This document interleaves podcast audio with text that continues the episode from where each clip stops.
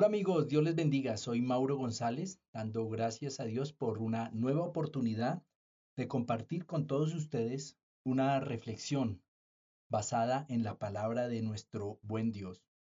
Y para eso quiero apoyarme en el Evangelio de Juan, capítulo 5, versos 19 y 20. Leo para ustedes, abro comillas. Por esto respondió Jesús y les decía, de cierto, de cierto les digo que el Hijo no puede hacer nada de sí mismo, sino lo que ve hacer al Padre, porque todo lo que Él hace, esto también lo hace el Hijo de igual manera, porque el Padre ama al Hijo y le muestra todas las cosas que Él mismo hace, y mayores obras que éstas le mostrará, de modo que ustedes se asombrarán. Cierro comillas. Si algo está demostrado en medio de esta pandemia mundial, es que la familia sigue siendo la familia. Creo firmemente que en estos tiempos ha retomado de alguna manera la importancia en medio de la sociedad. Sociedad que de alguna manera había permitido que la familia perdiera el peso que Dios quiere que tenga. Qué importante es entonces recordar las tareas fundamentales de la familia. Y Recuerdo a mis hijos de pequeños compartiendo la palabra de Dios, un corto tiempo que como familia dedicábamos a la búsqueda de Dios. Recuerdo también a mi esposa leyéndoles la Biblia ilustrada, con lecciones cortas. Los domingos íbamos juntos como familia a la iglesia y las lecciones que nos enseñaban iban marcando nuestro destino. Les enseñábamos a ellos una auténtica experiencia espiritual. Y a esto me refiero con una espiritualidad viva, real. Cuando los padres, sean los dos o uno solo, entendiendo que hoy hay muchos modelos de familia, cuando los padres toman tiempo para enseñar a sus hijos un genuino amor por Dios, están protegiendo sus corazones e invitándolos a elegir el mejor camino cuando crezcan. La enseñanza espiritual es el mejor fundamento sobre el cual pueden crecer nuestros hijos, ya que les posibilita conocer el código ético y moral que ha inspirado a las grandes civilizaciones. Nadie puede alcanzar el éxito si no tiene un buen fundamento ético y moral que los guíe. Esto solo se logra cuando desde niños somos instruidos en valores y principios espirituales. Y cuando hablo de éxito no me refiero al éxito que habla el mundo en general, que es el éxito financiero. Hablo de un éxito integral. La palabra de Dios sembrada en el corazón de un niño nunca regresará vacía, sino que guiará al niño por el camino correcto, le servirá de norma, de conducta, de fuente de inspiración y sobre todo le enseñará el camino para acudir a Dios cuando más lo necesite. Los hijos que al crecer recuerdan a sus padres orar por ellos, se sienten seguros y saben que Dios tiene planes con ellos en el futuro. Por eso, insista en orar por sus hijos y tome tiempo para bendecirlos. Qué importante es esto. Algunos muchachos en su adolescencia tienen una contención moral que les permite actuar conforme a los valores con los que fueron formados en casa a pesar de las presiones sociales que enfrentan. Estos valores les acompañan desde que son niños, porque sus padres les educan para amar a Dios con todo su corazón, con toda su mente y a su prójimo como se aman a sí mismos. Sin embargo, la formación espiritual tiene peso solo cuando la enseñanza que damos a nuestros hijos se refleja primero en nuestra conducta como padres. De lo contrario, podríamos provocar rechazo en nuestros hijos por las cosas y asuntos espirituales.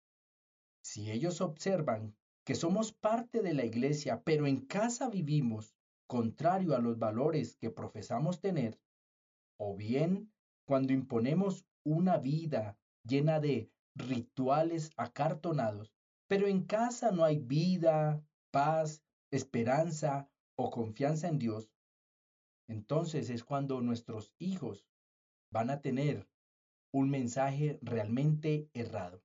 Y por eso el texto que leí me pareció tan pertinente. Jesús, siendo Dios, siendo el Hijo de Dios, él dijo, mi Padre es mi ejemplo. Yo hago lo que Él hace. La vida espiritual tiene como fundamento el amor.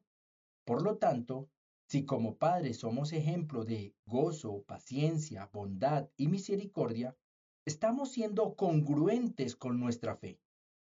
Formar espiritualmente a nuestros hijos es enseñar un estilo de vida y esto se inspira y se modela.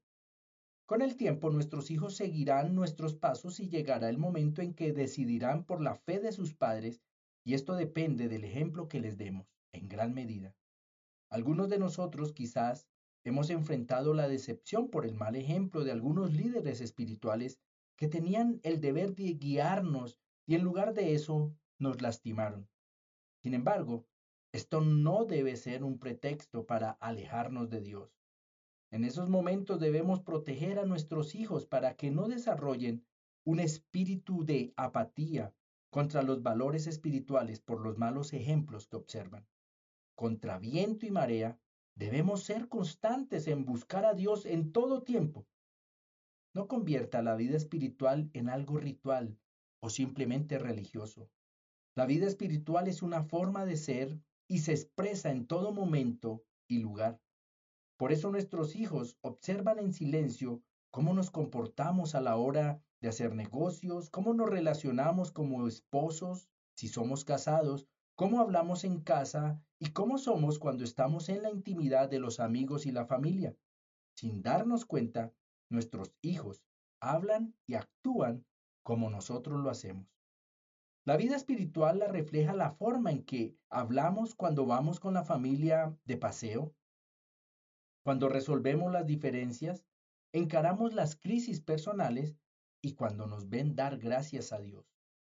Inspiramos a nuestra familia a tener una fuerte relación con Dios cuando lo convertimos en el centro de nuestras vidas y de nuestro hogar. El amor a Dios no se impone, se modela, se inspira y se transmite de padres a hijos cuando es parte de una experiencia cotidiana.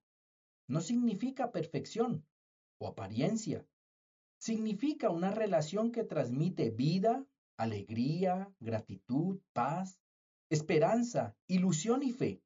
En últimas, que genera vida.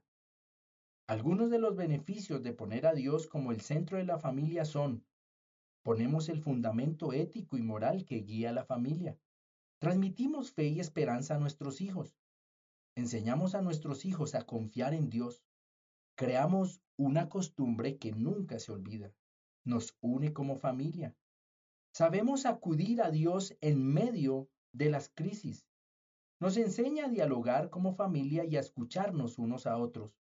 Nos enseña a disculpar el error y a pedir perdón cuando nos equivocamos.